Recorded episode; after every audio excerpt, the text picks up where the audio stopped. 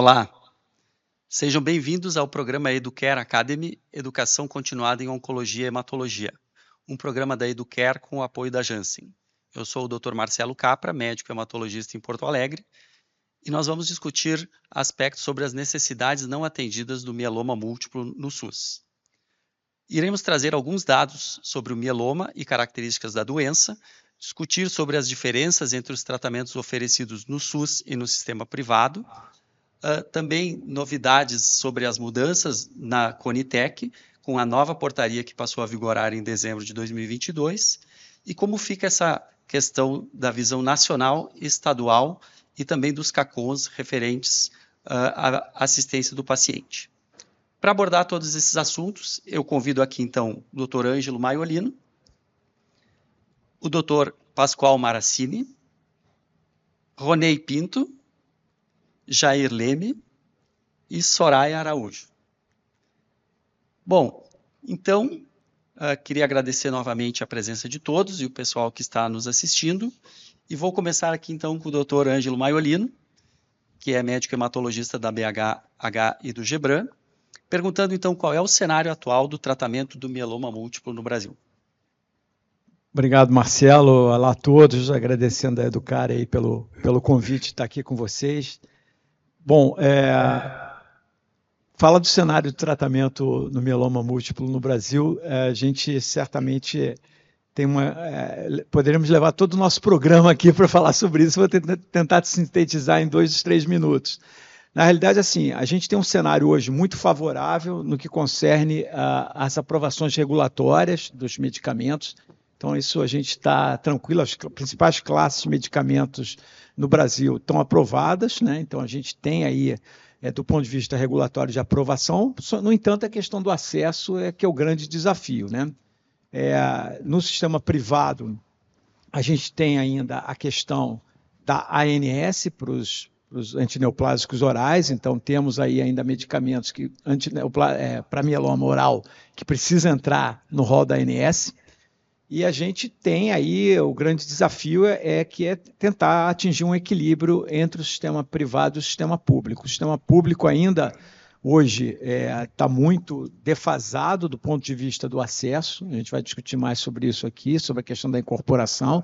É, a gente tem é, certamente duas, duas classes, né, os imunomoduladores, né, mas representada apenas por um fármaco, e os inibidores de proteasoma, no caso o bortezomib, que foi é, aprovado uh, tem dois anos, depois de um longo tempo já de aprovação regulatória, quer dizer, foi incorporada há dois anos, depois de um longo tempo de aprovação regulatória. Então, é, o desafio hoje é esse, né? É tentar é, melhorar o acesso aos novos fármacos, sem falar da questão do diagnóstico, da questão é, de esclarecer melhor sobre o que é a doença, enfim.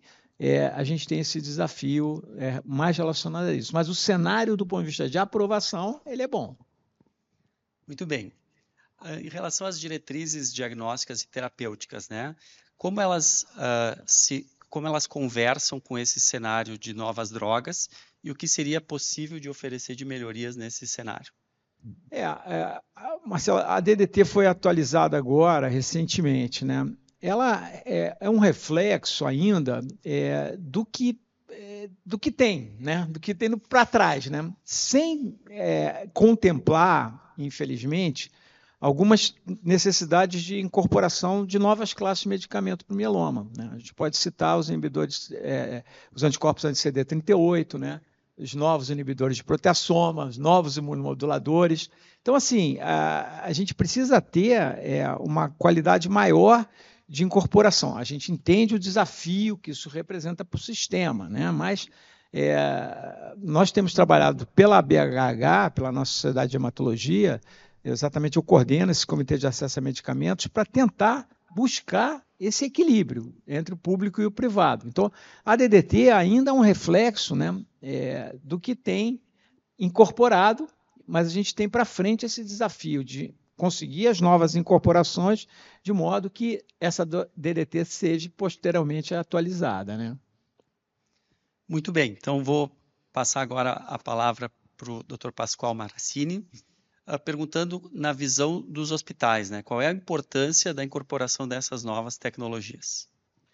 Bom, é, ele é extremamente importante, assim, do ponto de vista é, para o paciente né, e para o tratamento do paciente.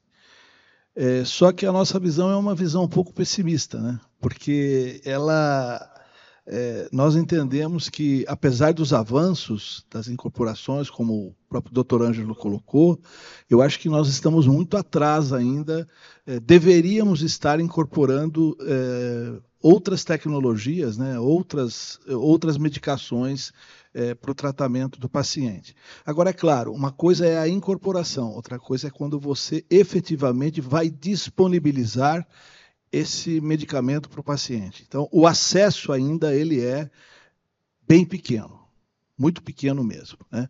Então, essa é a, a nossa grande preocupação em termos da, dessa visão é, de, dessas incorporações que a gente tem tido é, pela Conitec. E, e, o papel do gestor hospitalar nesse, nessa gestão né, da, das APACs? Né? A gente sabe que o sistema de APACs ainda é o sistema vigente né, como forma de financiamento no SUS, ou pelo menos é a referência. Como fica esse papel uh, do gestor nesse controle e também o papel da BIFIC nesse contexto? Bom, é, esse é um modelo perverso e que precisa de mudanças. Né? E não é assim, é, pra, pra era para ontem essas mudanças, deveriam ter ocorrido. Eu sei que passa pelo financiamento, é, nós sabemos que o financiamento é curto, mas eu acho que nós precisamos atacar é, esse modelo. Eu acho que nós não podemos mais é, trabalhar é, a forma de remuneração através da PAC. Eu acho que é, nós precisamos avançar mais, é, criar novos modelos de remuneração. Existe aí um trabalho de, de, mudanças nesse sentido. O Ministério já vinha trabalhando, a BIFIC está acompanhando né, é, essa, essa perspectiva é, de mudança e a gente espera que essa, com essa mudança de governo é, esse, esse, esse trabalho não seja esquecido, ele, ele continue, ele, ele, ele avance é, em relação a isso, porque nós vemos que só dessa forma é que efetivamente o acesso né, que hoje o privado tem e o público não tem, ele possa ser melhorado para os pacientes.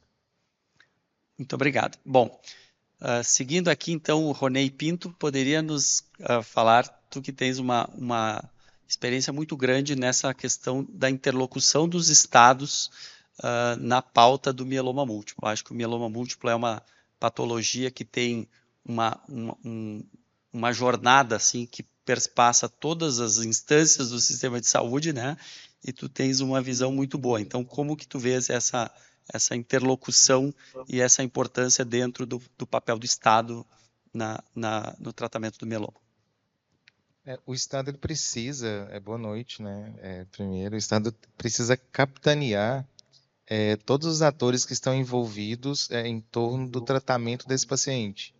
Então, o médico assistente, quem financia, é, os órgãos que é, o paciente procura na sua jornada para ter acesso ao medicamento, então todos têm que saber qual que é esse caminho que é percorrido pelo paciente. Então, é, se constrói meios é, de proporcionar um atendimento humanizado para o paciente, de ter acesso ao medicamento, quando todos os atores estão envolvidos na discussão.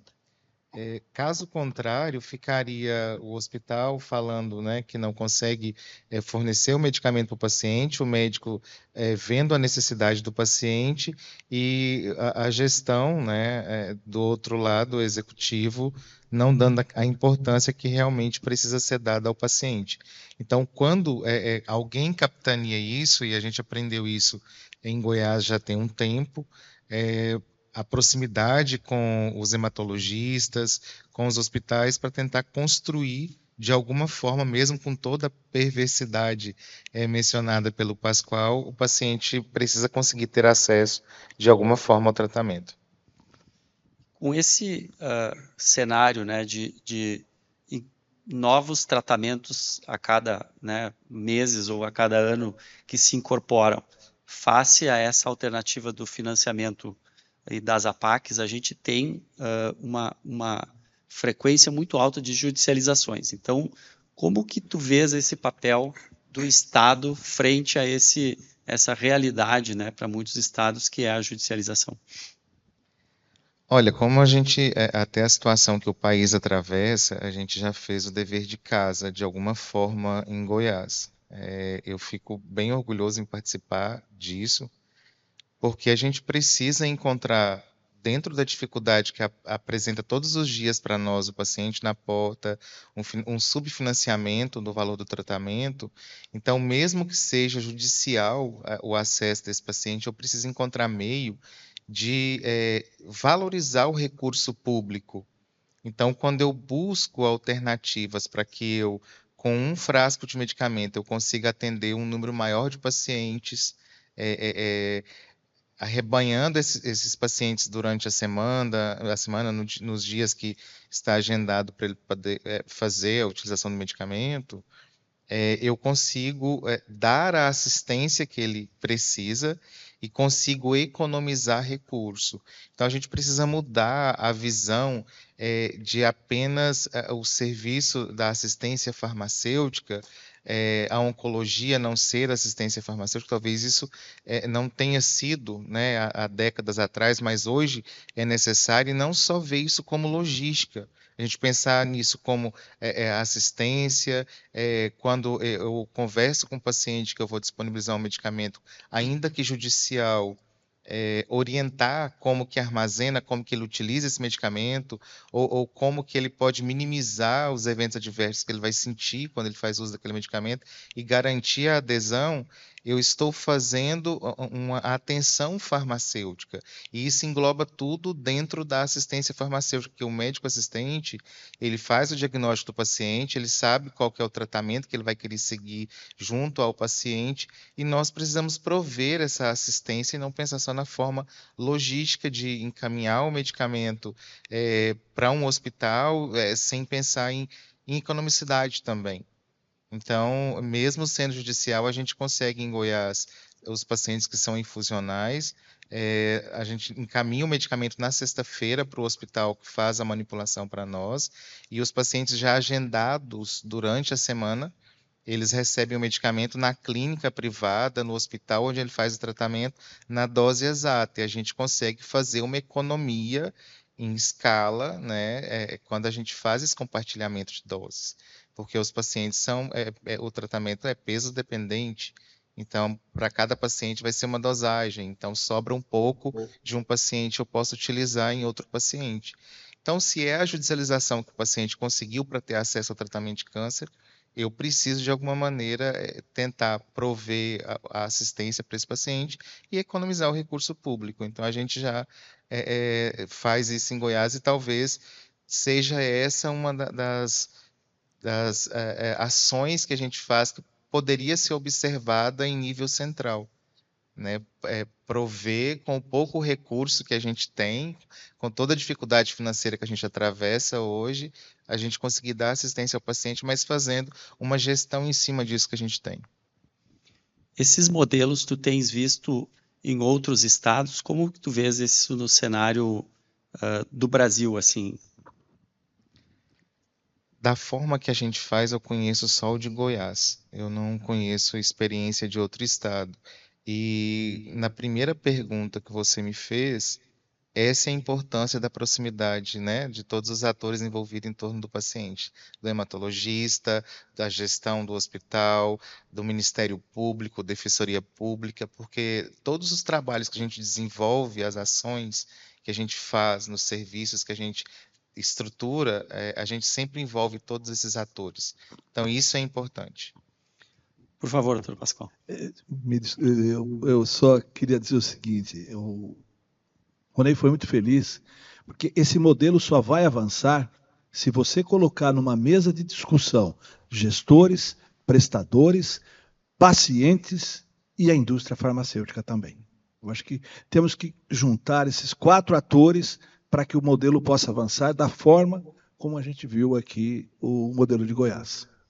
Não, sem dúvida, né? A gente vê no mercado privado isso do compartilhamento de dose, da otimização de agendas, de modelos de navegação eles são, assim, hoje, né, um parâmetro indiscutível, né, de estratégia para melhorar o acesso e para melhorar a jornada do paciente. Então, acho que isso realmente, enquanto esse, esse, isso não andar junto, nós vamos ter desperdício, né, medicamento usado, fornecido para um paciente que usa parcialmente, sobra e vai fora e vence.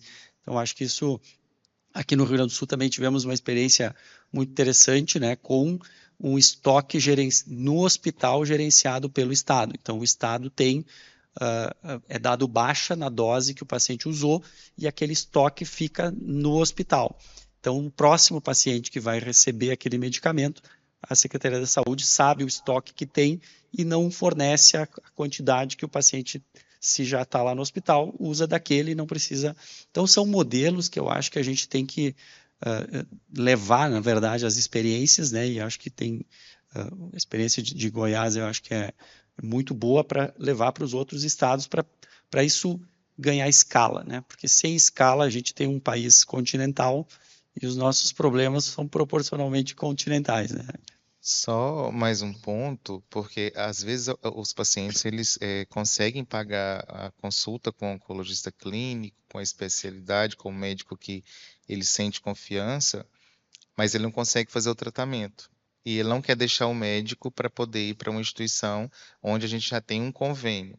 Então, ele pode permanecer tratando é, com o médico dele na clínica privada, no dia que ele é, passa pela consulta, o médico faz a avaliação. Se estiver tudo ok para ele receber o medicamento naquele dia, depois de pesado, essa informação é repassada pelo farmacêutico da clínica para o hospital, onde eu já entreguei o medicamento na sexta-feira, que vai manipular a dose que ele precisa e já leva equipado só para infundir na clínica privada, onde ele faz o tratamento e acompanhamento com o médico. Então, é uma forma que a gente encontrou é, é, de não ver a judicialização como deletéria, né? É, é, é uma forma do paciente encontrar acesso.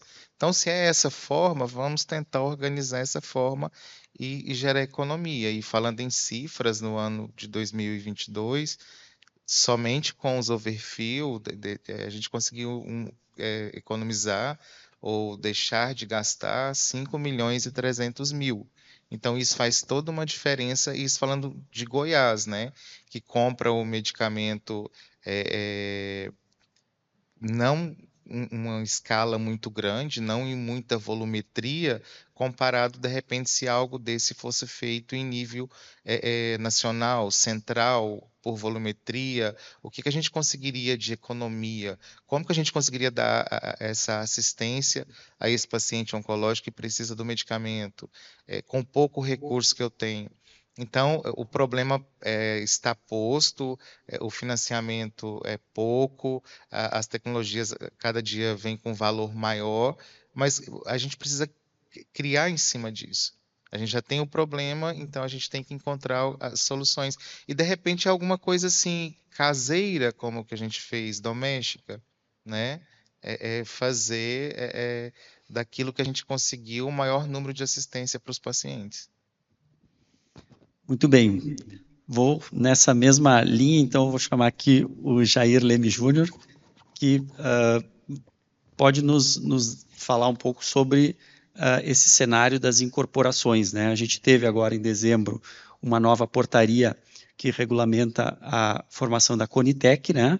e agora com os comitês direcionados para a discussão de modelos inovadores de acesso. Como é que tu vês isso e o que, que tu ah, vês no, no cenário futuro que possa contribuir? É, boa noite, né? Primeiramente, e o que eu vejo, Marcelo, é que a Conitec já vem feito um caminho de mudanças, não de agora e não do dezembro desse decreto. Né? Já faz alguns anos que a Conitec tem buscado, sobretudo, trazer uma transparência até em suas ações. É, vai fazer uns dois anos, mais ou menos, que a gente tem os vídeos das plenárias eram disponibilizadas, né? E esse pleito de se ter comitês né, de medicamento, análise de medicamento, de PCT, PCDT foi vindo então nessa sequência a partir do momento que a gente consegue assistir aos vídeos, né?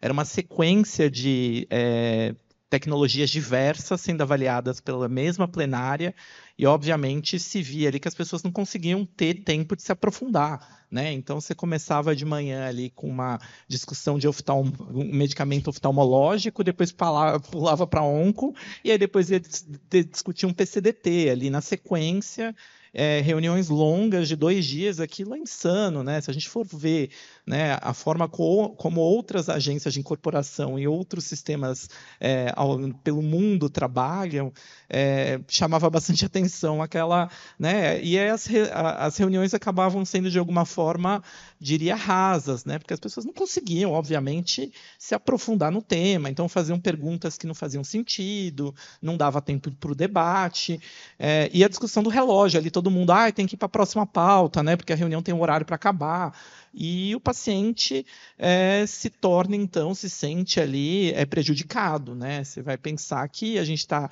é, assistindo a uma discussão que vai envolver no final da ponta um paciente, uma vida. Né? Como bem trouxe o Roney aqui, a gente tem que olhar para o paciente, para a jornada, não só na discussão ali da incorporação. Né? A gente não pode fazer uma discussão fria, né? apenas olhando ali para uma discussão é, de financiamento, né? o olhar, claro, temos que levar né, a, em, em consideração a sustentabilidade do sistema como um todo. E aí eu entendo que houve alguns workshops que aconteceram ao longo do ano passado, e acho que uma busca muito grande em olhar para o NICE. O NICE é uma referência, né? é uma agência modelo de incorporação. Eu até convido quem está assistindo a assistir as reuniões, elas são abertas também, é possível que se faça um cadastro no site do NICE, e tem lá por meio do YouTube, né, a plataforma, é possível é, todos os meses em que existem a reunião assistir e ver como é feito o debate. Né? Então já existiam essas câmaras técnicas, até existem mais câmaras do que as colocadas aqui no Brasil. Aqui a gente separou PCDT né, e discussão de medicamentos num todo, mas lá no NICE, por exemplo, doenças raras, oncologia, que envolve uma discussão bastante particular, necessita de um debate aprofundado. Né? Então, é, a meu ver, a gente está indo num movimento de melhora da, da, né, da forma de se pensar e analisar as tecnologias, mas a gente ainda tem muito a fazer. Acho que não temos que, que seguir nesse fluxo né, e continuar acelerando aí rumo a melhorias é, do olhar da incorporação. A gente tem visto nos, nos últimos anos, e o doutor Ângelo é parte dessa, dessa, dessa história e está lá sempre uh, uh, brigando né, pra, pelas incorporações do mieloma, e, e isso vem né, num crescente aí nos últimos anos. Né? Não sei qual é a visão que o, que o Ângelo tem. Uh, como isso poderia ser acelerado, ou como que que se vê isso é, é uma questão de, de, estrutura, é uma questão de financiamento ou há um, são coisas diferentes, né? Financiamento e, e, e avaliação e incorporação. Bem, eu acho que a discussão sempre que a Conitec tem colocado nas suas análises é financiamento. A tecnologia é cara para abarcar um número grande de pacientes e que é, não é possível né, dar tudo a todos. No entanto, se contradiz quando a gente olha que o sistema se compromete à integralidade né, e ao cuidado de uma forma geral. Né? Então, a gente precisa, como o Ronei mesmo mencionou, tomar essas dores da população e pensar, né, como a gente pode, que modelos podem ser adotados, né? Existem outros sistemas aqui que olham para compartilhamento de risco, né? Vamos avançar nessa agenda, né? Então, se é difícil incorporar todas as tecnologias que vão chegando, é compreensível, mas a gente tem feito é, muitas recusas nos últimos tempos, né? A gente tem assistido plenárias aí que é uma recusa após a outra, né? A gente quase já entra ali, já vê a pauta, já sabe, nós vamos recusar, né? O que é bastante né, complexo. Não se deve ser feito dessa forma, apenas não se tem orçamento, não vamos é, incorporar. Se a tecnologia de fato ela traz resposta, os estudos são robustos, existe uma revisão sistemática bem feita, o dossiê tem qualidade, né? A gente então precisa sentar e pensar, poxa, não tem recurso, mas as evidências são boas, né? Vou salvar vidas aqui. Então vamos tentar pensar em que modelo, negociar com a indústria, sentar, né, com os produtores, pensar no modelo de escala, é, em oncologia, sobretudo. Será que o modelo atual colocado ele é, é ele é, eu diria, é um modelo qualificado, né? Você de fato faz uma DDT, incorpora, mas não leva no final, né? Porque você coloca na ponta uma tecnologia que as pessoas não têm como adquirir, né? Então essa discussão, será que não é possível a gente centralizar de volta, ganhar em escala, em volumetria, né? Então a gente precisa revisar esse debate, não só, né? Como muito bem a Conitec colocou, ok, a gente avançou, colocamos lá os comitês, tem o paciente testemunho lá com seus três minutos, cinco minutos que acho que é pouco, né? não dá tempo, acho que a Soraya depois pode complementar minha fala, mas para além disso, vamos acelerar, né? vamos continuar esse processo, vamos pensar em compartilhamento de risco, vamos rever a política de financiamento, sobretudo, porque os recursos são escassos. Né? E escassos demais. A cobertura é curto demais, né? Se a gente for ver, a gente se compromete a ter um modelo desse tamanho todo para esse país continental e faz ali um investimento em, em, em, se a gente for ver no olhar do PIB, em torno de 9%. Se a gente olhar 9%, ok, parece que faz sentido próximo aos padrões da Europa, né? Que estão em torno de 10, 11, 9,5%. Mas se a gente for olhar, a gente tem hoje uma população 80% SUS dependente e 20% com acesso à saúde suplementar. Ah, e se a gente for ver o gasto desses 9%, 5% são para esses 20%. Né? Então a gente investe mais em gasto com saúde suplementar com a própria saúde pública em si. Então 4% para 80% da população. Então isso já chama atenção desde o início. Né? Acho que o início do debate ali, vamos colocar mais recursos no sistema e vamos negar menos né, nas falas, vamos ter é, revisar essa discussão. Né? Enfim, Marcelo. Eu vou, vou fazer aqui um, uma parte, devolver aqui para o doutor Ângelo, para ele nos contar um pouco dessa experiência que ele teve pela BHH junto à incorporação recente do, do Bortezomib, que eu acho que foi a última droga incorporada no SUS. Marcelo, eu, ouvindo os colegas falando aqui, a gente chega à conclusão que a palavra-chave é, é, equidade, né? Então acho que é, essa, é, essa tá, é a nova bandeira, a bandeira da ABHH em relação à questão do acesso a medicamento, né? Porque a gente entende toda essa situação complexa de orçamentação, mas a gente tem, tem modelos, quer dizer, recusar por recusar sistematicamente a incorporação não é um caminho. Né? Então a gente precisa ter. E a história é, do Bortezomib foi uma história de, de êxito realmente, né? porque foi aí todo um levou muitos anos, né? Você atua com os pacientes com mieloma, você sabe o que a gente passava nos, nos 10 anos anteriores à, à, à incorporação pela Conitec, né? Mas é, foi uma história de êxito porque é, eu acredito que a sociedade médica tem sim esse papel. Né? Então, assim, por muito tempo a gente debateu até dentro da sociedade se é a questão do acesso a medicamentos, se seria uma, um papel a, a ser desempenhado pela sociedade, e ele é. Sem dúvida nenhuma, eu acho que as sociedades médicas, a BHH, a SBOC, dentro da nossa área, tem um papel, a SBTMO, um papel muito relevante a desempenhar nessa incorporação. Então, a, a, o trajeto foi esse, a gente é, fez o dossiê técnico-científico, o, o, o, estudo farmacoeconômico, aprendemos muito na questão da farmacoeconomia, que aqui ninguém tem essa expertise, mas ao longo desse tempo fizemos a submissão e teve um sucesso. E depois é o caminho que acho que a gente pode é, falar sobre o financiamento realmente, né? Aí vem o, a, o valor da PAC, que multiplicou por 10, enfim, é aí realmente completou todo o ciclo, porque também hoje a gente sabe que não adianta só a Conitec incorporar, está no DDT, chega no paciente. Aí eu devolvo essa, essa questão para a gente poder debater também. Né? É, e, esses modelos uh, de financiamento, seja incorporação da PAC, compra centralizada ou outros modelos que, que, que possam ser discutidos, né, compartilhamento de risco, o uh, que, que tu achas, Rone, uh, Jair, uh, desses, se isso vai ter espaço nessa nova formatação da Conitec, ou uh, qual seria esse, esse, essa janela que se abre né, com, com esses novos comitês e com a possibilidade de ter novos modelos de, de incorporação de tecnologia? Marcelo, eu acho que a gente tem aqui uma, é, um, tema bastante complexo, num aspecto que, é, recentemente, ano passado, a discussão da Conitec, para além desses comitês, foi em relação a criar um limiar de custo-efetividade. Né? Seria, de fato, uma barreira ali para alguns medicamentos de alto custo, que eventualmente tragam impacto financeiro alto, não consigam ser incorporados, ou que leve-se em consideração né, um PIB per capita. Eu me lembro de uma oficina em que eu participei e que as pessoas estavam comentando como foi a reunião para se decidir esse modelo.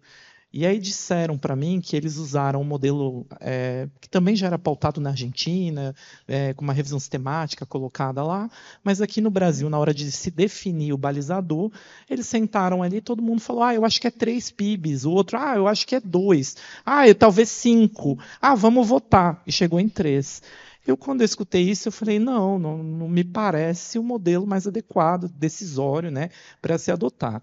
Então, eu trago aqui minha crítica, né, de abrir meu espaço para isso, mas, e para além disso, também é, a gente precisa revisitar esse modelo. Eu acho que ele foi é, um modelo bastante dialogado, discutido também com alguns outros atores, já tem alguma uma série, já tem um tempo né, que se procura ter esse custo é, limiar de efetividade. Mas a forma como se criou aqui no Brasil talvez tenha tido pouco espaço para diálogo e debate. Né? Eu acho que se tomou, acho que quis né, fazer um, um rumo de melhorias, mudar esse processo da Conitec, e a gente acabou atropelando aí um pouco as discussões. É, hoje, por exemplo, se escolheu, né, ah, vamos trabalhar com Kali, né, para a gente decidir aí a metodologia, né, o, e o custo. Mas a gente vê que, ah, porque por que, que se decidiu dessa forma? Ah, porque outras agências utilizam. Mas o NICE tem utilizado, mas tem críticas e já está abandonando esse modelo porque colocou que não funciona. Né? Então, será que a gente adotou o modelo correto? O modelo que outras agências que já adotaram no passado estão dizendo que não funciona e que está deixando de prover acesso para uma parcela da população? Então, talvez a gente esteja ali adotando um modelo que não seja o melhor. Né? Então, de fato, é, nessa necessidade de se aprimorar, a gente talvez tenha é, corrido demais aí e não ter dado tempo para esse debate. O que eu vejo na agenda atual é que talvez haja um espaço né, para a gente revisitar o que foi discutido e talvez é, ter mais algumas perguntas. Acho que está um pouco incerto, né? É, a gente ainda não tem é, o cargo ainda de quem vai coordenar essa comissão tão importante, mas eu acho que é, o governo deve tomar aí algumas decisões aí, claro, no sentido de sempre aprimorar. E tu vês espaço assim para a discussão de, por exemplo, de uh, uma, um modelo de incorporação baseado em, em, resultados de vida real, por exemplo, com, com acompanhamento desses, como outras agências já incorporaram drogas em que você incorpora, atrelado a um, a um desfecho, a um resultado prático. Uh, isso ficou, digamos assim, dentro desse, desse modelo da Conitec, isso é previsto, é possível? Bem, é, o grande desafio que a Conitec sempre coloca na discussão das recomendações, quando analisa o seu dossiê, é sobretudo, ah, os dados de vida real são escassos ou talvez eles sejam utilizados em outros cenários que não no Brasil. Aqui não se permite, há realidades diversas, então não se adequa. Isso tem sido colocado, mas acho que é uma mudança, acho que a indústria né, e a sociedade médica têm trabalhado para produzir esses dados. É, e faz muito sentido a gente trabalhar com evidência, afinal, ciência. Né? A gente tem que ter um olhar é, profundo para a ciência. Existem agências, como você mesmo trouxe, Marcelo. A da Alemanha é um exemplo. Eu fiz uma pesquisa para olhar várias agências. E a Alemanha ela tem duas câmaras. Uma instância em que é, faz uma análise sempre de horizonte tecnológico de revisão sistemática, e eles mesmos trazem tudo o que há de inovador né, e que se tem evidência robusta. A partir daí, a primeira peneira. Né? Então, tudo aquilo que se tem evidência e que se tem estudos de vida real mostrando que é efetivo, passa para uma segunda peneira. Então, vamos tentar discutir agora o preço né, e ver se o sistema tem condições de incorporar ou não. Então você separa uma discussão técnica científica que vai dar robustez numa câmara diversa aquela que vai discutir o preço. E aquela outra discussão que vai trabalhar no preço, ela vai olhar o que eu tenho hoje no sistema. Né? Eu tenho algo que é muito inferior, muito diverso com essa fronteira tecnológica que está aqui, que chegou aqui para eu analisar. Ah, é, então temos que tentar o máximo possível incorporar, porque isso vai dar qualidade de vida para o paciente. Vamos negociar o preço, vamos criar um compartilhamento de risco. Então você separa as instâncias. E eu acho que esse é um caso bem feliz, porque você primeiro faz essa peneira e tudo que chega para uma futura discussão, no segundo momento, é aquilo que de fato faz sentido estar ali. Né? Então, talvez a Conitec tenha aí muitas formas, tenha que olhar outros modelos também é, por vários países. Aí existem várias agências colocadas. Muito bem. Soraya, uh, olhando esse cenário todo né, de, de novos medicamentos, a questão do, do custo e das incorporações, né? Uh, como tu vês assim as conquistas que já foram conseguidas, né, para o tratamento dos pacientes com mieloma múltiplo no SUS e, e, e como fica essa questão da equidade na visão tua, assim? É, boa noite é, a todos, obrigada, obrigada Eduquer pelo convite. É, bom, escutando essas falas todas, é, a gente começa a entender que, assim, primeiro que não são de todo novas tecnologias, né? Então, assim, acho que uma, o Dr. Maiolino falou muito bem ali no, no tempo entre né, a regulação que a gente tem e o acesso de fato, a incorporação e o acesso. Né? A gente passou por tudo isso. Então, quando a gente está aqui falando das conquistas que a gente teve, e aí a última foi a atualização né, do DDT no ano passado, a gente teve uma conquista que a gente está esperando há mais de 10 anos. Então, não é uma nova tecnologia que estão oferecendo para nós pacientes, né? não são novas é, tecnologias ou novos procedimentos que estão colocando no, no DDT, né? no, no, no protocolo. São coisas que já estão postas, são coisas que já estão sendo usadas localmente aí nos hospitais, né? A Pascoal pode dizer, lá é, é, o Ronei também pode dizer, já estão usando isso. Ela foi formalizada, só que não foi formalizada de tudo. Por isso que a gente acha que foi um avanço, sim, é, tudo isso que nós conquistamos até agora, só que não está completo. Então, queremos ainda mais. E aí, um outro ponto é que nós, quando olhamos, né, e aí eu estou falando aqui como sociedade civil, estou falando aqui em nome né, de uma coalizão de grupos de pacientes, que é quando a gente olha para o cenário todo, é, entendemos que o mieloma não tem sido priorizado em relação a outros tipos de câncer ou a outras é, doenças. Mas se a gente já tem tecnologias que estão postas, que estão sendo utilizadas, e tanto em diagnóstico como em tratamento, tá? Estamos falando aqui da cadeia inteira.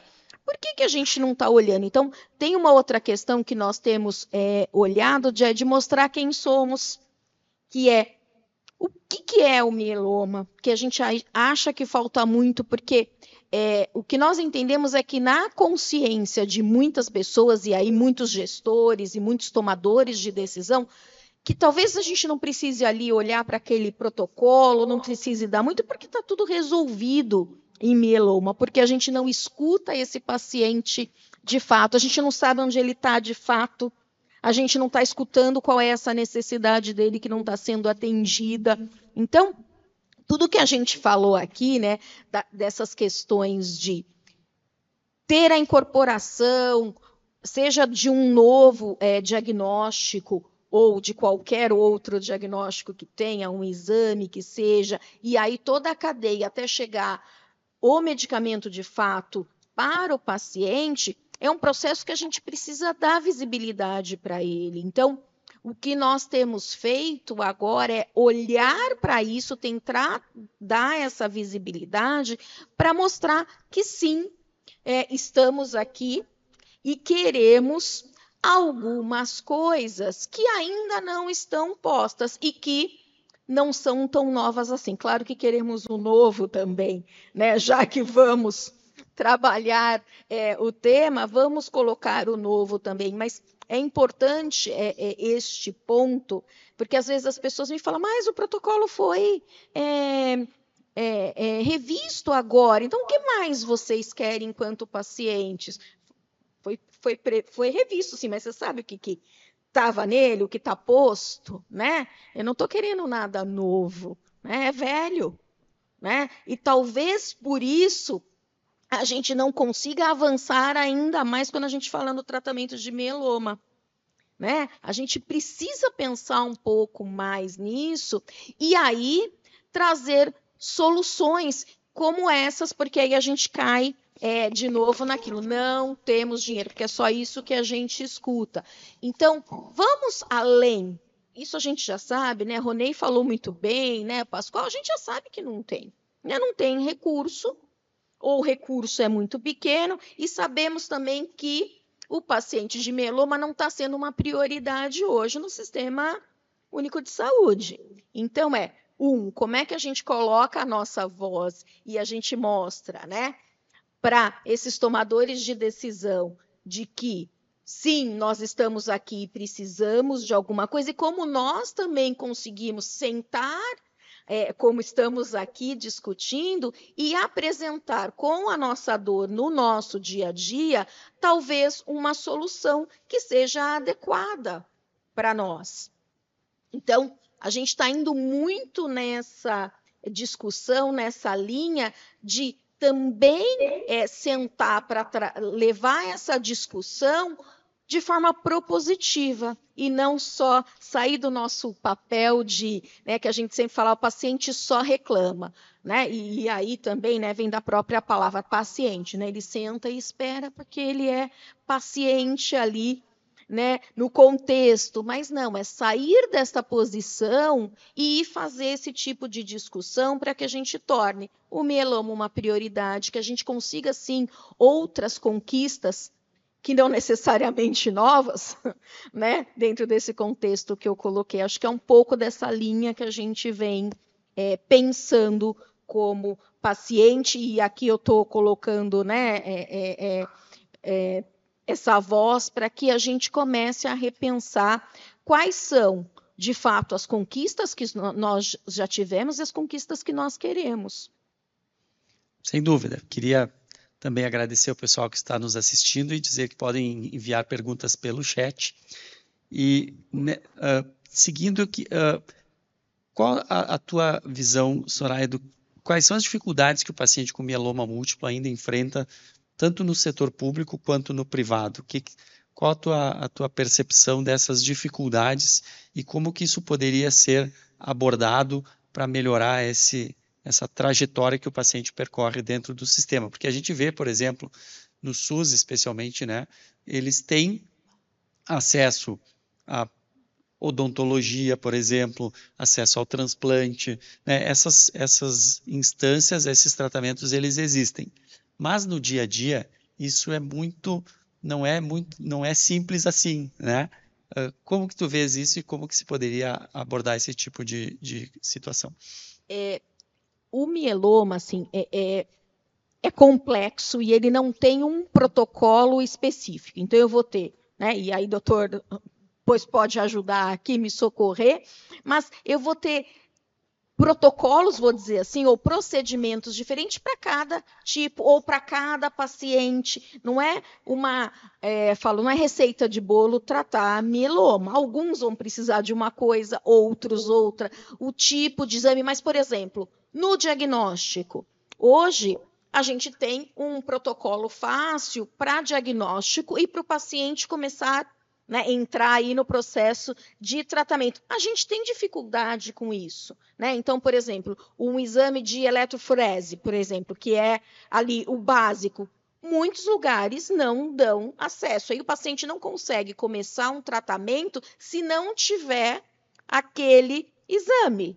Então, será que se a gente mudar é, o protocolo aqui e isso não ser exigido ou a gente priorizar isso de alguma forma, a gente consiga iniciar mais rápido um tratamento, ou colocar o paciente ali, né, a, a ajudar ele nessa jornada, é um ponto que é simples. Por quê? Porque é um, um exame que o SUS dá a gente, né? Tá aí acesso, o acesso está dado, né? A incorporação está feita, mas às vezes o paciente não consegue fazê-lo e aí por uma série de de questões aqui que não cabem.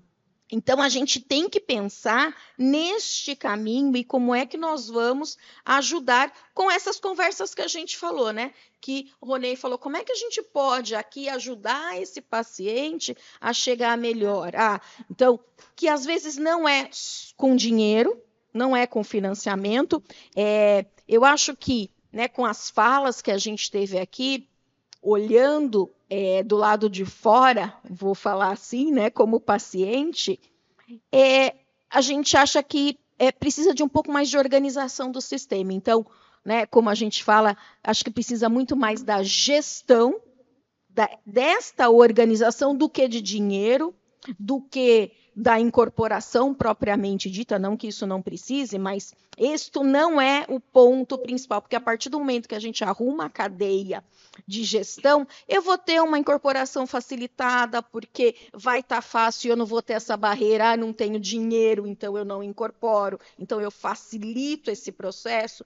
Então, a gente começa a desenrolar o nó, né, a partir do momento que a gente consegue fazer isso. Então, eu acho que é, se a gente conseguir de fato né, fazer essa gestão, a gente conseguiria ter mais conquistas.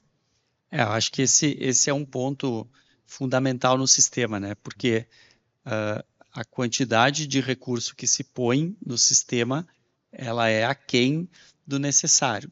Mas também a gente pode melhorar o recurso que já é colocado para que dê um resultado melhor e isso muitas vezes não é uma questão de, de dinheiro mesmo, é uma questão de, de organização e gestão. Né? Acho que esse, esse ponto, até para que quando se colocar mais dinheiro no sistema, esse dinheiro seja, né, esse investimento seja colocado num sistema mais uh, uh, enxuto, assim, né, num, num, num, processo mais desenhado. Acho que isso é, é um, né, um dos modelos né, na medicina privada, por exemplo, que é a medicina baseada em valor, em agregar valor, esse, essa onda né, mundial de agregar valor, é, é isso, assim, é você colocar mais dinheiro ou né, aonde realmente vai dar agregar valor para o paciente, né? E trazendo mais, é, é, atingindo a necessidade, porque pode ser que em um estado que você precise de fato é a compra de um medicamento, mas no outro ele consegue comprar, mas ele não consegue distribuir ou não tem cadeira para infundir, sei lá. Né? Então, quando a gente fala em mais recursos, a gente também tem que olhar, eu sempre falo, né, para a cadeia do acesso inteira, né, que não adianta estar tá lá na farmácia é, o medicamento para dispensar. Se o paciente não tem como de fato recebê-lo. E aí entra a questão né, da assistência farmacêutica, que tem que ir além de ficar fazendo conta na prateleira, né? Que a gente brincou, além de ser balconista, né? Que hoje acaba sendo esse o trabalho. Ela tem que ir para o além do balconista, né? Não é entregar, mas é garantir que esse processo todo de acesso à saúde seja realizado né, para que né, o doutor Maiolino lá na ponta, os médicos todos lá do hospital, é, é, que o Pascoal olha com cuidado, é, estejam é, com a certeza que no final do dia o paciente dele está recebendo o tratamento, que hoje nós pacientes não estamos. Então a gente sai com essa doutor Maio, vou lá conseguir meu, minha consulta com o doutor Maiolino, ele fez um super protocolo de tratamento para mim, mas eu não consigo fazê-lo de fato. Então, como é que a gente olha para tudo isso? Ali tem os colegas que estão ali, já eu, eu, acho que eu provoquei demais.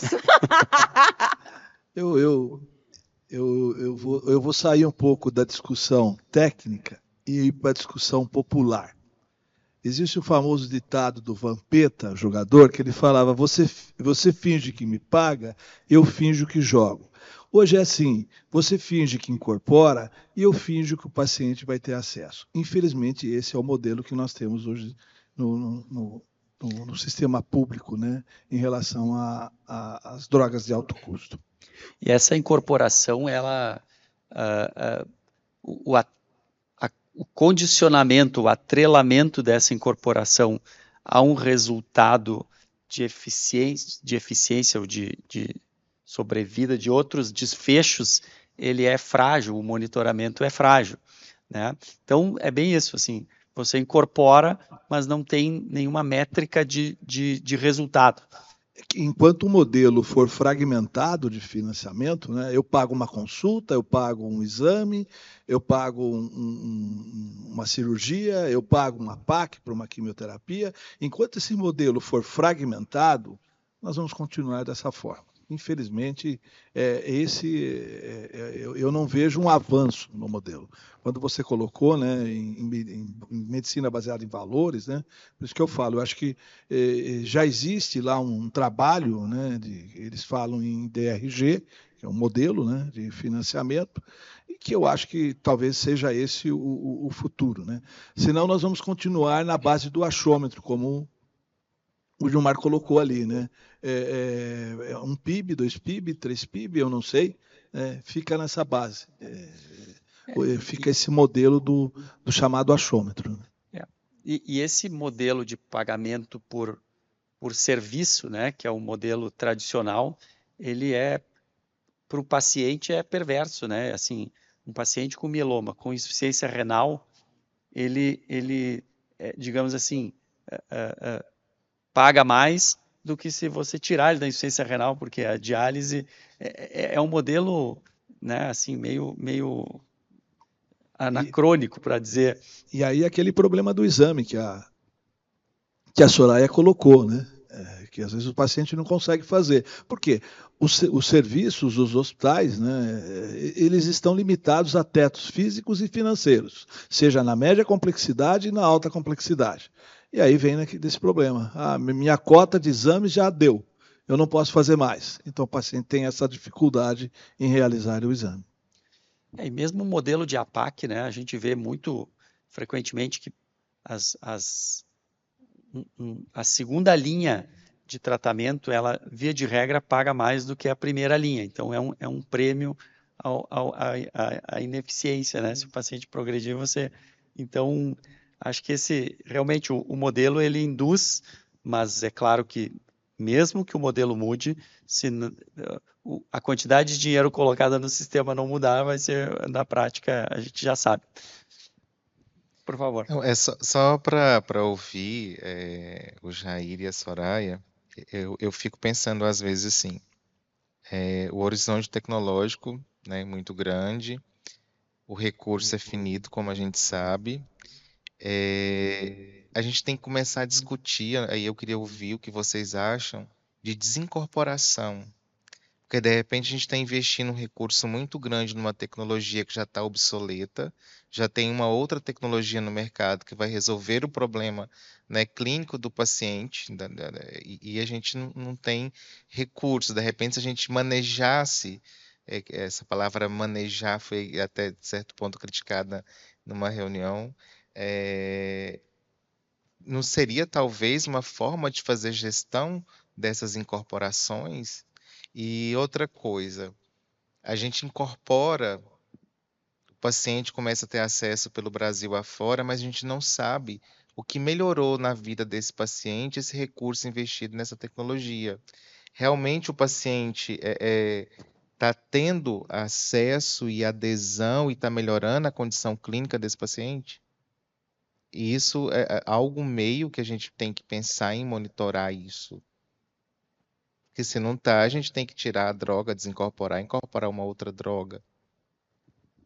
Eu acho que é, são perguntas bastante felizes, né? Eu acho que primeiro é a gente precisa começar a desincorporar aquilo que de fato não faz sentido, né? Porque mesmo a gente tendo diversas opções, muitas vezes a gente vai trazer, então, um processo de iniquidade, porque a gente vai ter um estado A utilizando uma droga talvez mais obsoleta, para um custo menor, por uma questão até financeira, e um paciente num outro estado. Então, você cria redes aí diversas né, e tratamentos uhum. diversos aí por questões financeiras, o que não deveria acontecer, a gente pensando no princípio da equidade do sistema. E enquanto essa pergunta de monitorar, é, o que eu posso mencionar é que existe né, dentro da Inglaterra, no NICE, é, existe, são 178 assistentes sociais que trabalham para o NICE hoje e que fazem pesquisa de campo a ponto de visitar as famílias dos pacientes e bater nas portas dos pacientes, visitar hospitais. E elas então fazem pesquisa, né? Como é que o senhor está hoje e tal. E essas pesquisas são sistematizadas para se pensar, houve uma melhora na qualidade de vida? Né? Esse paciente respondeu bem ao tratamento, né? Porque muitas vezes a gente, de fato, acha super é, transparente e legítimo escutar o paciente, mas se a gente escuta um ou dois pacientes e o restante do todo, né? Aqui no Brasil a gente trabalha muito por meio de consulta pública e tudo mais, mas é um sistema que de fato não dá acesso a todo mundo, né? É, se digitalizou-se né, as consultas públicas, a gente sabe que é uma dificuldade de acesso, então, é, talvez a gente precisa de uma rede de apoio né, que faça esse papel, ou que tenha um sistema nos hospitais, nos centros de referência, é, nos CACONs ou NACONs, que consigam ali alimentar os dados mesmo de qualidade de vida do paciente, do cuidador, do familiar, enfim.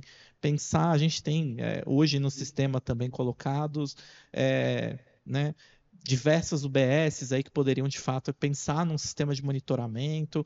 Eu acho que é importante sim, e isso pode ser uma solução, uma forma da gente pensar, né, em como negociar melhor essas incorporações, né? Como exigir descontos ou pensar em negociações melhores com a indústria. Bom, é, eu vou aqui começar pela segunda parte, porque a primeira é mais complexa para o paciente, tá? E aí eu explico por que depois. Então, assim, é, acho que uma coisa é a gente, sim, a gente precisa fazer esse monitoramento. Então, assim, e no Brasil a gente tem exemplos. Se eu olhar para cardio, cardio consegue fazer um acompanhamento e um monitoramento até para a gente saber em muitos lugares, e é um, um, programa que existe por adesão até, né, do, dos hospitais ou dos centros que cuidam desses pacientes, que você consegue monitorar e saber se está ou não tendo um resultado. É, alguns hospitais, alguns centros ou algumas cidades até conseguem fazer isso, porque ele tem um sistema. Agora, no Brasil, a gente tem um sistema de é, captação de informação que é cindido. Né? Então, assim, se o paciente está é, em São Paulo e ele muda para o Ceará, acabou, né? Ele começa tudo de novo, ou ele leva uma pasta, né? ele leva uma mala só de papel. Né? Então, assim, a gente começou a fazer isso, mas esse sistema ainda precisa estar integrado. Eu sei que existem esforços né, do governo da gente fazer né, o tal do cartão único, tem uma série de, de iniciativas para a gente conseguir unir isso e aí sim eu ter uma informação. Só que aí é, é uma questão que eu falo que é catequização, porque já não é nem mais educação, letramento que vai desde o paciente até o próprio médico, até o próprio gestor, e aqui, né? Porque não é simples. Todo atendimento que você faz, você tem que imputar dado, tem que ser direitinho, tem que estar organizado.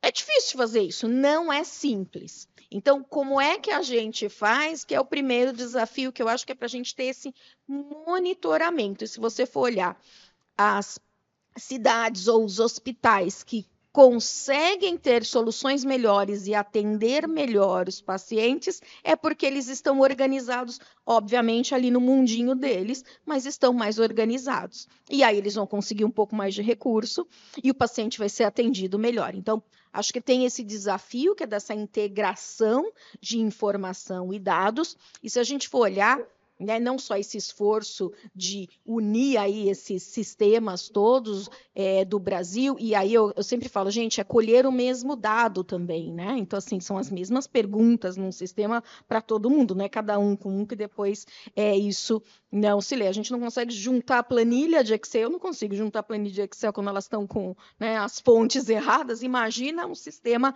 tão complexo. Então, a gente vai ter que pensar um pouquinho nesta é, união. E aí a outra questão é, e, e, só, só, complementando, assim, eu acho que já existe também um, próprio esforço da Conitec, acho que Jair pode falar, que é de fazer o monitoramento pós-incorporação. Então, assim, de algumas tecnologias, isso já vem quando eles é, aprovam né? É, e aí eu não sei como isso está sendo feito, mas existe um monitoramento né, da tecnologia que está sendo dispensada ali, até para se rever se ela continua ou não, se eu pago mais ou menos, né? Tem um processo desse que eu acho super efetivo. Então, acho que deveríamos fazer mais. E quem pode ajudar, o Jair falou, eu acho que assim, a gente pode, vamos usar profissional saúde da família, vamos usar o, o, o agente comunitário, eu não sei. Né? Eu acho que a gente não vai ter assistente social no Brasil desse tamanho que a gente tem para todo mundo, é, para monitorar tanta gente, tanta doença diferente, mas a gente tem alguns recursos que são os agentes de saúde, né? Eu tenho agente comunitário, então assim, talvez eu tenha que pensar nesta, nesta equipe, né, que pode me ajudar de alguma forma. Vou ter que capacitar, vou, mas vamos pensar em soluções que a gente consiga é, organizar de alguma forma, porque a gente tem isso disponível, ou voluntariado, que seja, vamos pegar as, as, organizações da sociedade civil, que tem voluntários, que tem tudo, vamos fazer né, um trabalho que seja efetivo para isso. Estou aqui só pensando. E na questão da desincorporação.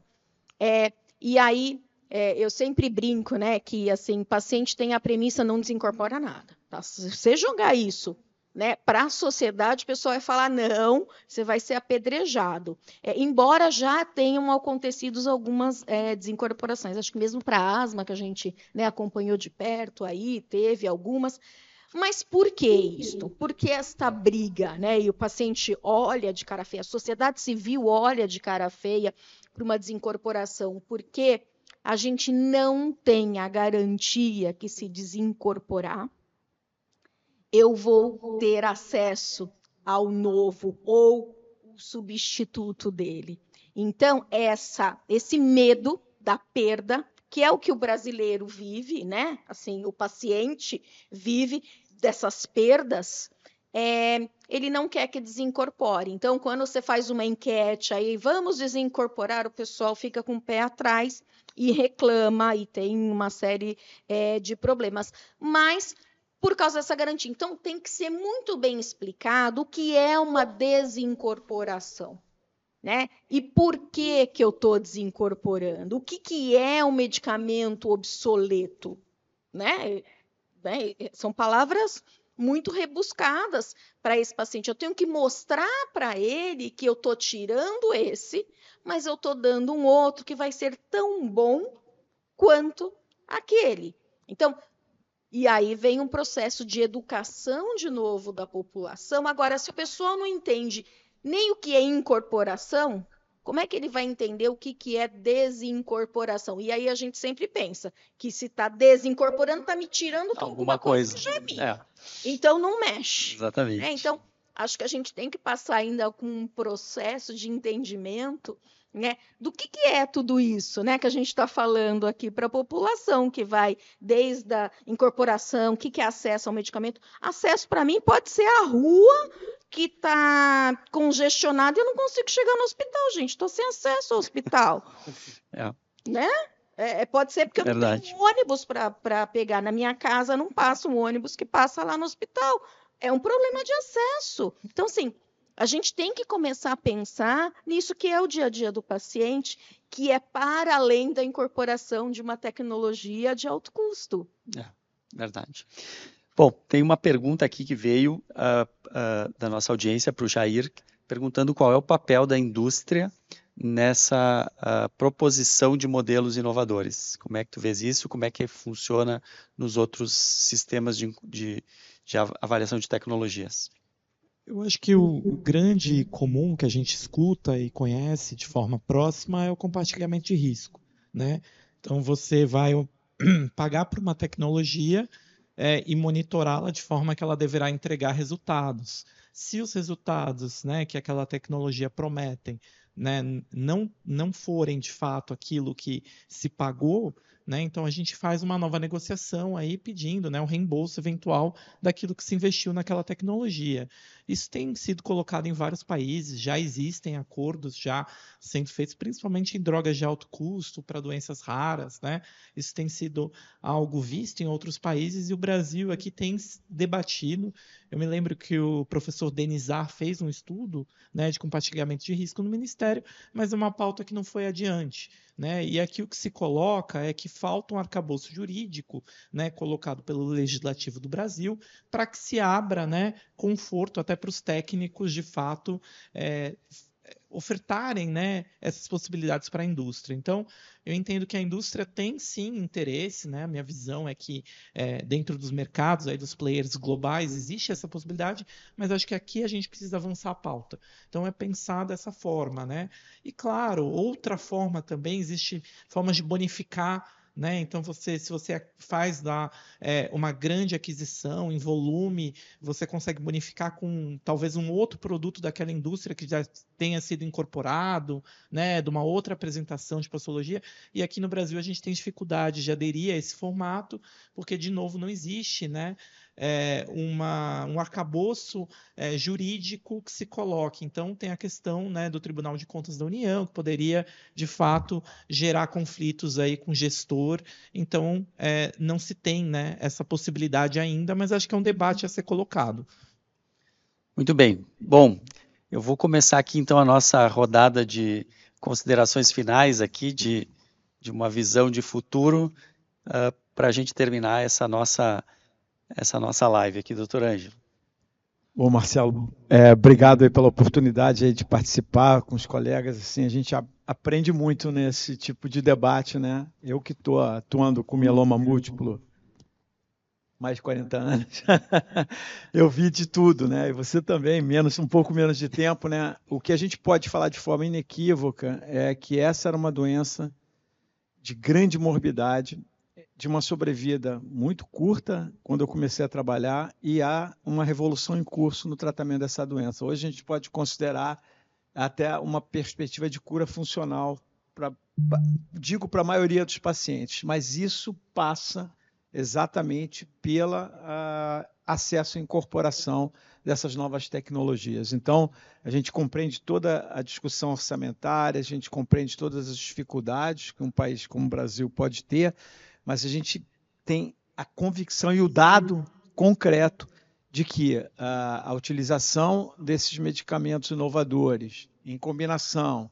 na primeira linha, nas, nas, na volta da doença, eles representaram um impacto tremendo, chegando a ponto da gente começar a discutir uma perspectiva de uma cura potencial e funcional desses pacientes. Então, equidade, equilíbrio, acesso para todos os pacientes é a, a, a palavra de ordem para a gente, para a nossa sociedade. Pascoal. Bom, é, a visão de futuro que nós, enquanto CACONs e UNACONs, é a esperança. Esperança que as coisas possam mudar, esperança que nós tenhamos aí é, mudanças no modelo de, de remuneração, é, esperanças de uma sentarmos numa mesa de negociação, né, vários atores, e eu acho que só, só assim nós vamos realmente avançar no sistema. Eu, eu acredito que se, se, se, se nos for dado né, a, a, a possibilidade dessa discussão, eu acredito que nós vamos chegar nesse modelo que o doutor Ângelo acabou colocando agora há pouco. Então, vamos apostar, né? nós estamos aí no início de um novo governo, vamos apostar que realmente essas mudanças irão ocorrer. Porque se formos continuar com o mesmo de sempre, nós não vamos avançar.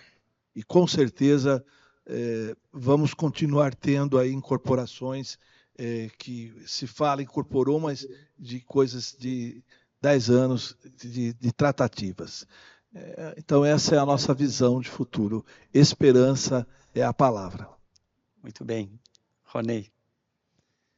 É, esperança, talvez, mas é, eu penso ainda que nós caminhamos já bastante, mas a gente tem muito que caminhar ainda, a gente tem muito que aprender a fazer gestão, aprender a se colocar no lugar do outro.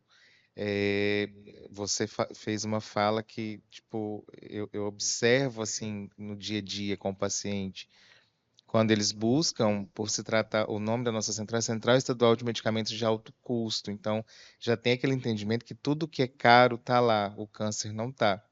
Então, quando eles buscam que a gente passe essa informação, mas está no SUS, deveria estar tá aqui. E ele não tem esse entendimento. Então, está no SUS, mas ele não consegue acesso. Onde ele consegue acesso? Ele não consegue ter acesso ao diagnóstico, é, aos exames, ao tratamento. Então, a gente vive é, é, de um faz de conta.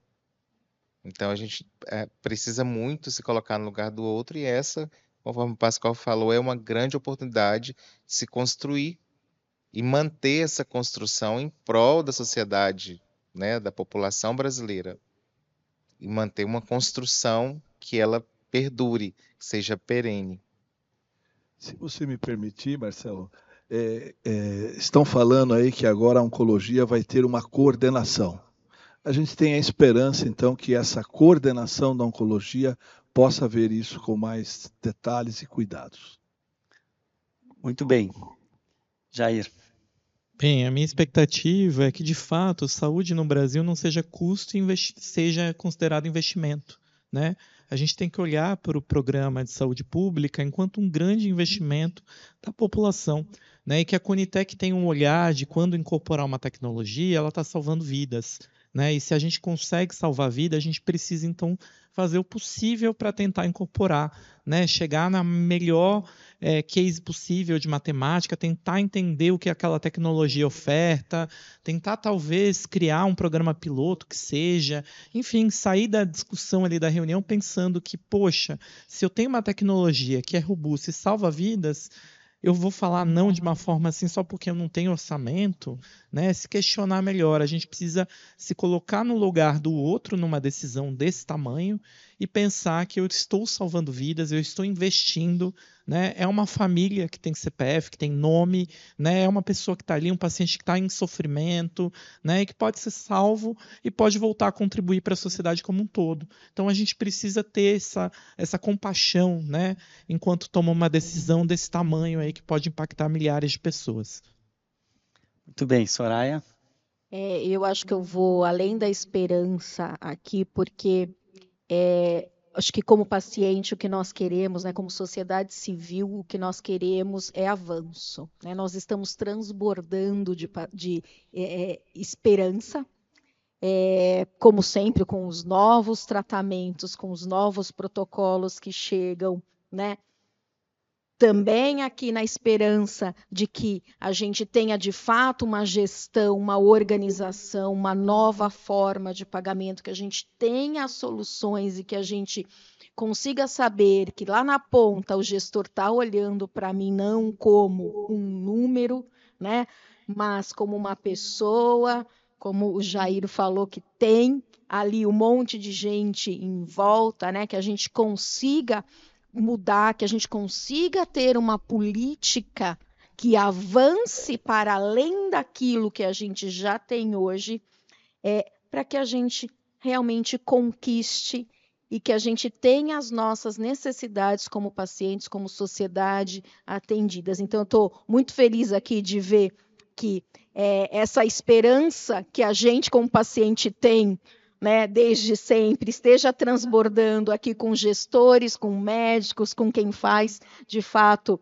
é, a política, com os decisores que são todos aqui, para que a gente avance e realmente conquiste mais coisas, né, para o mieloma múltiplo neste país. E rápido, né? Quero que a gente avance rápido, que não que a gente espere 10, 15 anos para esse avanço. Obrigada.